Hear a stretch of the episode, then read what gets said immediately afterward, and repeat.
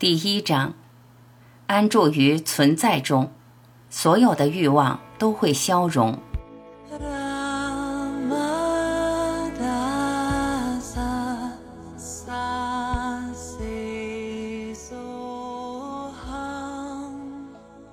一九七九年一月一日，导师，那份真知慢慢的沉寂下来。他曾将自己显化为克里希那、佛陀或基督，但此刻他已悄然隐退，融入了整体。如果你攻击耶稣、穆罕默德或任何觉悟之人，他们都不会来问你，你为什么要攻击我？因为那份真知、那份体验已然融入了一体之境。同样的，你可能是一个了不起的大人物，或是全球的大独裁者，但当你睡着时，你会忘记你的名字、身体、年龄、性别和国籍，所有的一切。这种分离的个体感是非常局限性的，它并非真理。事实上，它全然是虚假的。所以，当情形对于基督而言是如此时，对你而言又如何呢？或者，你可能是一个谦逊的人，堪称美德的化身，但当你睡着时，你会忘记罪恶、美德，甚至忘了自己是谁。所以，基本的事实是什么？就是当忘记自己是一个分裂个体或独立个人时，你才能获得深度休息。在睡觉之前，你可能跟一百个女人或男人做爱，那时你还觉得挺享受的。但当你睡着且完全放松休息时，那份感官体验就会消失。那时你不再有身份感，连身体的重量都感觉不到。别再宣称自己是如此这般的人，或是个个体，或是个男人、女人，只是安安静静的待着，然后从这份安静之中。你方能深入自己的内在，这是真的，这是事实。从安静中，你可以走入实相，然后你就可以见证到显象界的一切，自然的升起、消退，就如日出日落、月盈月缺。这些生生灭灭的显象不可能是你。它不可能是真正的你。当你还有着某种个体感、个人感或分离感时，你会有诸多需求。你想要看场电影，想要听音乐，想要玩乐，想做爱，想吃美食，想要喝点酒。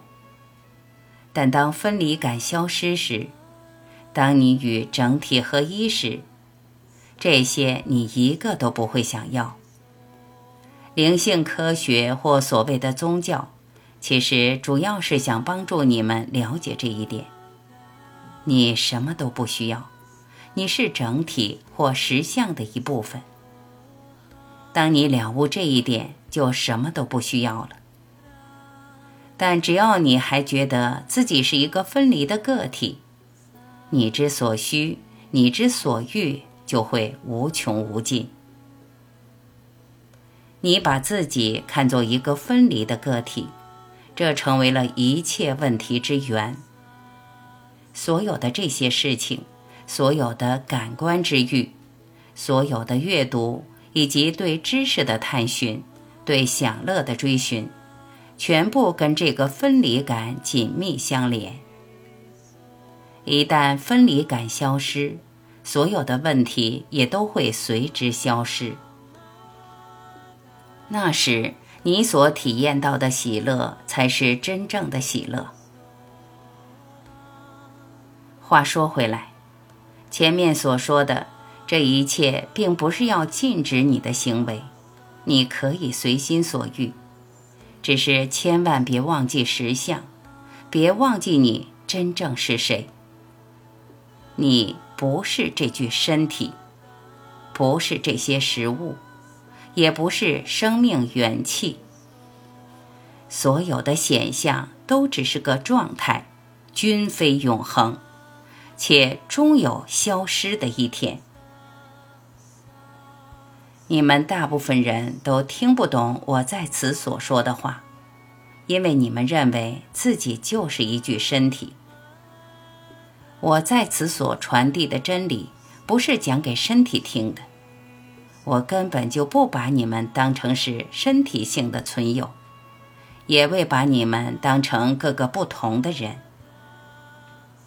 只要你还坚信自己是一具身体，那么我在此所讲的话对你不会有任何作用，因为无论我们汲取何种知识，都是站在身体、心智的角度来汲取的，而这些知识会使我们现有的知识储备更加丰富，于是我们会觉得自己的学识更渊博了。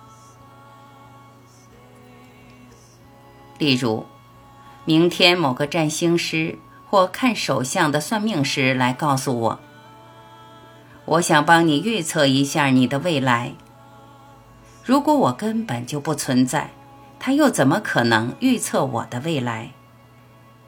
如果他告诉你你会成为美国总统，这消息可能会让你着实高兴一阵子，但对我而言，情形并非如此。许多书籍里都在谈论神。是否有人说过神长得是什么样子？神究竟是什么样子？它是否有形状或属性？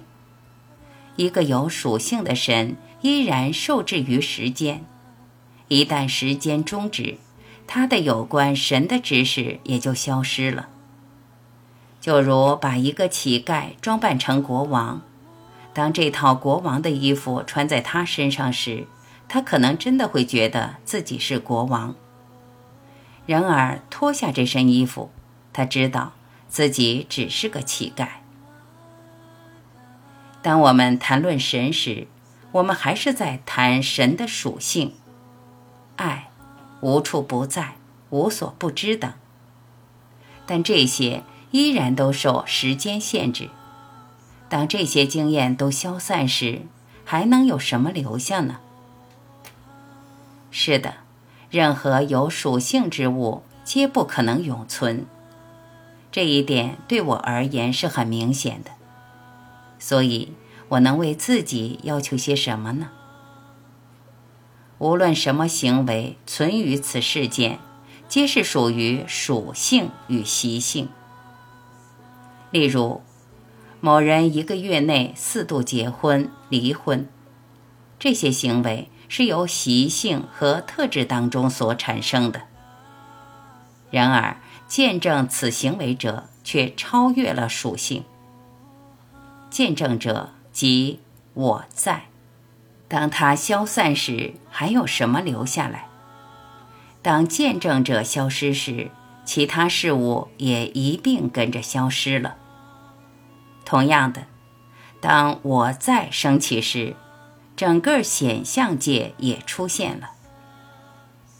我在与显象界无有分离，它们是一体的。我在即见证者，整个显象界因之而生。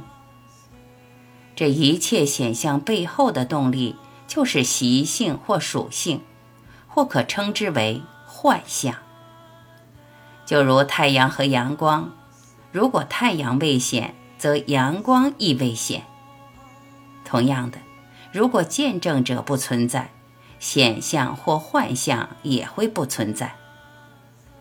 当我在升起之时，万物显现纷纭；当我在消散时，万物消散。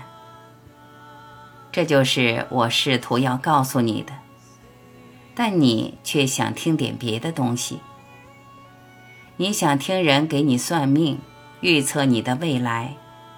然而，命运和未来都只是显象界的一部分，而我想要打击的正是这显象界本身。你从早上五点半起就一直和我待在一起，工作、交谈，忙个不停。但我却从来不会把自己视作与你有所不同的智者。另一方面，我也未曾忘怀多年前的那个小孩。从现在算起，应该是八十二年前了。我曾有过那幼儿的知识，那是不完备的知识。诞生于一念无明。我出生于此世间。在三岁之前，我什么都不懂。三岁以后，我被母亲的话语打动，如你所知，概念升起来了。于是，林林总总的事情也都随之升起。现在看来，这个幻象源于八十二年前，他一直在歌唱。幻象升起，幻象消退，它周而复始，盈亏消长。再过上一段时间，这份幼儿的、不完备的，且建立于无名上的知识，这份缘起于八十二年前的体验，我们还是别把它称为身份吧，也将会消散枯萎。那份我在，其实只是一个声明，它并非真实的，是源于某种别的事物。而真实的，我却无法告诉你，因为语言本身与之相悖。无论我告诉你什么，都不可能是真实真理，因为这些话语全都来自于我在。事实是，我无法向你描述实相。我无法解释它，因为它超越了所有的描述。从实相中万物流出。然而，每次无论我说什么，我都知道它应当被否定，不是这个，不是那个。那就是我的体验。更进一步的来说，我也没有见过神，没有见过任何事物。但是关于我自己的体验，我则相当肯定，这就是我正在告诉你的，绝非引用任何人所说。我不过是在分享自己的体验罢了。正是因为有了这个食物身体，有了这块面包，我在之感，于是升了起来。因为这份我在之感是依赖于身体的。所以它是无名，因而无法永存；与之相伴的知识也无法永存。它们只不过是这个食物身体的一种功能罢了。只要这个食物身体还在，这份我在之感就会继续存在。因此，它终有一日会消失。如前所述。那同样的幼儿知识，那份我在之感依然存在。回首往昔，那份我在之感曾经出现在那个幼儿身上，正如它出现在今天的我身上。但由于幻象之故，不断的有变化发生，情境一直在变化，但我在之感依然延续。它会延续多久呢？只要食物身体还在，它就会一直延续。而当食物身体被生命元气放弃之时，这份我在之感也就终结了。所以，我在之感并非永恒的，意识也并非永恒的。我们的首相先生对于他自己有着一些根深蒂固的观念，并且他还紧紧地保持着某些概念。他根本不想改变他们。关于上帝的信念等等，我们人类总是持有如此多敝帚自珍的观念和先入为主的概念。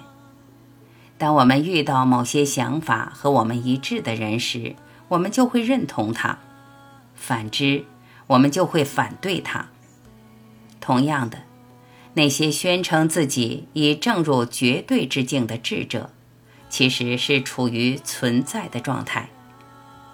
他们被大众奉为圣人，他们喜欢某些理念、某些概念，而且想要传播这些概念。但他们传播的只不过是概念而已。概念并非真理，真理的状态超越了所有的概念。你拿着一颗榕树的种子，这颗种子非常小，比芥子还细小。这颗种子非常的精微，然而所有粗重的物质，榕树已然涵括其中。你是否有发现此处的悖论？同样的，你的本质存有是极其精微的，然而整个宇宙都涵括其中。另外还有一点，当你说种子时，你真正想要表达何意？种子意指第二次创造，它意味着过去正在被重复。它曾经是一棵大树，这棵树被浓缩在这粒种子里。这粒种子再度创造出它所内涵的过去历史。求道者，我在即在种子里，此刻。若某人觉知到我在，觉知到即将成为绝对的种子，导师，你就是种子本身，你就是我在。你甚至无法用语言来掌握它，那内在的核心，阿特曼，真我，其内涵藏着什么？所有的一切都在那颗种子里。求道者，马哈拉吉曾说：“内在的核心是光明。”导师，不是的，“光明”一词在此处是象征性的用法，而非我们室内的光线。它意指真我之光。一切皆是真理，绝对。从你的存在当中生出了这个饭。与此饭相关的一切皆是幻象，由无名中生出。因为你的存在，在绝对的眼中看来，不过是无名而已。再次的，从无名中，这份存在感建立万物，整个显象界都由它投射呈现。从绝对当中存在显现。从存在当中，幻象显现，然后幻象遮蔽了真理。求道者，那么我们应当如何扭转这一进程呢？导师，后退，后退。狮子无论走到哪里，都会回头照看自己的身后。就如狮子一般，回头看，回到源头，种子。当你追求灵性的道路，了悟真我之路，你所有的欲望、执着会逐步的消失。当然，前提条件是，你要一直坚定的探寻下去，一直抓住理解真我的工具不放。然后会发生什么？你的我在之感即是存在的状态，你是存在，并执着于那个状态，你热爱存在。现在，正如我先前所说，在追寻真我的道路上，你的欲望会逐渐消退，而最核心的欲望是什么？存在。当你安安静静的。待在那份存在感当中一段时间之后，这份存在的欲望也会消退，这一点非常重要。当这份最后的欲望消退时，你就进入了绝对、最本质的状态。求道者，那正是我们今天的切身体验，在那种感觉当中有一丝悲伤，当然，对于绝对也有更多的了悟。导师，悲伤，那是因为我在之感在悲伤。求道者，你知道存在的感觉，但你正在朝向非存在。你知道存在之物千千万，但你同时明白它们其实根本毫无意义。但这一切都很有趣，因为当其持续时，构成了一个伟大的幻境。导师，你的真实状态安安静静地待在里面。它永远都在那里，保持着本自具足的纯净状态，从来不受任何打扰。只是那份我在之感的意识，不断有意识地从绝对中撤离。那个真正的你，只存在于当下，如如不动，永远不会离开自己。世间上演的方兴未艾的一幕幕，面对真正的你。只好偃旗息鼓，销声匿迹。求道者，您能说得更清楚一点吗？导师，是的，当你处于意识的层面，你会理解意识的本质，然后你不断的后退，这个过程会持续，意识也将逐步的消灭它自己。你见证着意识逐渐烟消云散、灰飞烟灭，但没有任何东西能影响到你，因为你就是绝对。这就犹如火焰熄灭、烟尘散尽，而蓝天依旧。求道者，好美啊！导师，那就是寂灭之饭，寂灭的时刻。关照发生了，生命元气正在离开身体，我在之感正在撤离消失，那是最伟大的时刻，永生的时刻。身体火焰我在之感在那里，它的运转在那里，而我在观察这一切，然后它消失了，生命元气完全遗弃身体。火焰熄灭了，你会观察到这一切。这份观察明明白白地向你呈现。无知的人在死亡的时刻非常的惊恐，他不断地挣扎。然而，智者却不会如此。对智者而言，死亡是最幸福的时刻，是充满制服的时刻。但事实上，现在的你正在四处参访，不断的拜访道场和圣人，以你作为一个个体的能力来不断的汲取知识。不要再这样做了，去超越它。如此这般的增加知识，对你并无真正的注意，因为这一切都发生在梦里，而这个梦会不断的重复它自己，以人身的形式。以许许多多其他身体的形式，以动物或神的形式，以任何形式来重复。所以，这一切的努力都无关紧要。试着理解我在此所说的真意，那才是唯一的答案，能够引领你走向彼岸。你我之间是一种什么关系？我不在乎你是否来此。或是否聆听我说话？但如果你找到我话中的真意，就取走它；如果你不想要它，就请离开。这间屋子里的空间不会和另一间屋子里的空间谈恋爱，也不会与之为敌。空间本是一体，同样的，我也完全不受你的影响。我的谈话所传递的真知，就犹如一条小溪，一条河流。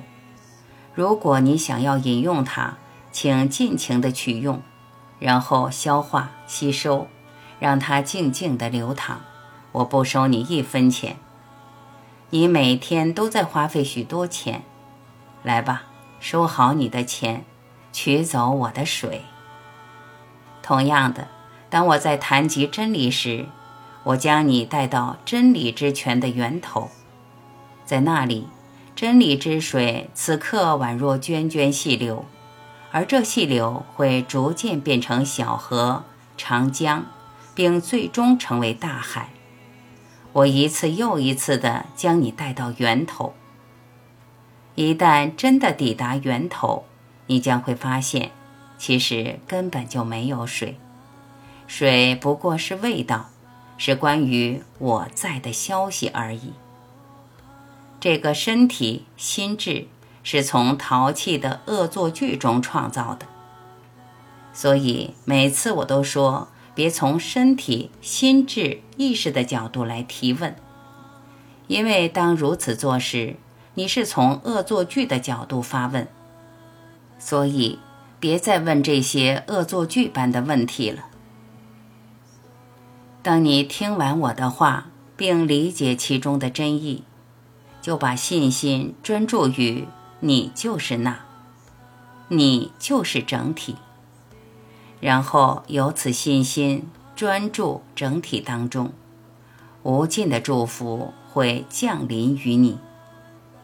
你成为大你，也就是说，你融入了真正的自己，与你的真我合一。只有一个原则，那个原则就是你在，你存在。因为你在，所以一切皆在。请牢牢地记住这一点。你的目标是什么？你是否真的想要我所谈到的东西？你已经听见了我说的话，现在是时候依此而行，并据此而活了。你总是沉溺在世间的活动中。现在每次睡觉前。忘掉世间的一切，专注于沉思实相吧，因为我们都可以挣脱红尘的牵绊。还有一件事，就是不用四处拜山门了。在我看来，你们大部分人就是都在忙着拜山门，四处寻求知识的累积，但这样做其实是毫无意义的。把我在此说的话带走一句，安住于其中吧，这就够了。它足以引领你回到你的源头。我所说的话作为真知的种子，若是在你心中生根发芽，将能移除所有其他的言语和概念。为了达成此目的。让我来告诉你一则故事吧。有个人把另外一人带到旅馆，请他吃了一些东西。等他吃完之后，才告诉他：“我在食物中下了毒，你半年后必死无疑。”那人闻言大惊失色。他离开旅馆后，遇见另外一位朋友，并告诉他自己的遭遇。他的朋友说：“别担心，你看这杯子里装满了尿，来吧，喝了它你就不会死了。”结果这人真的就喝了尿，然后他果然没死。所以伴随着第一个概念，我中毒已深，这人充满恐惧，并且相信自己半年后必死无疑。然后。第二个人又给了他另一个概念：我不会死去。结果他真的无恙，超越了死亡。生命和生命元气的属性之一，就是一遍遍的不断获取概念、观念与创造物。谁会明白这一点？只有亲身追寻过的人方能明白。只有你亲身追寻过后，你才会领悟到这一切。你的存在是一切幸福之源，所以安住于你的存在，和你的存在在一起。但如果让自己卷入了洪流之中，你就会受苦。你知道什么是洪流吗？所有的幻象活动就是洪流。你想要从行动中找寻幸福，这本身就是一种病态的追寻。好好的沉思我告诉你的话，反复咀嚼它，保持寂静。如如不动的状态，如此你方能入于寂静。正如你的手有五根手指头，你的身体也是由五种元素所构成。你可以非常清晰的了知这一点。正因为这五种元素相互调和，你的身体才能成型。生命元气在你的身体里周而复始，它会引发多种表现形式，其中最为本质的一种即为你的存在，你的意识。当意识消失时，或当生命元气遗弃身体时，一切都会随之烟消云散。这一点对你而言，应当是很清晰的。正如火焰的存在有赖于化学成分的支撑，每样东西的呈现也有赖于这个食物的存在，所以你会了解你的我在之感或意识能够存在，皆有赖于这具食物身体，有赖于生命元气，而你也将能关照到所有的这些元素，你的身体。生命元气，你的存在。当你处在关照这一切的立场上时，你就是扎根于实相中了。一个人要想根除自己的习惯是非常困难的。一旦习惯成型，你得花费很大的功夫和很长的时间，才能从中脱身。同样的。你已经开始在了悟真知，然而它能带给你的东西，你暂时还无法领会，因为你已经与身体、心智打交道许多年了。想要从这份习惯中脱身，可谓任重而道远。但为了让你能扎根于真知中，沉思和冥想真知。就成了必不可少的过程。你若想要扎根于真知，你就必须戒掉自己长期以来所养成的习惯，并以新习惯取而代之。取而代之的是何种新习惯呢？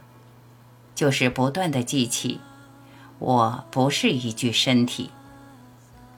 例如，如果你跟某人吵架，此时，你应当清晰地关照并了解，是你的心智引发了一场争吵，而你却只是这场争吵的见证者而已。如果你不参与其中，那么争吵是否存在已经无关紧要了。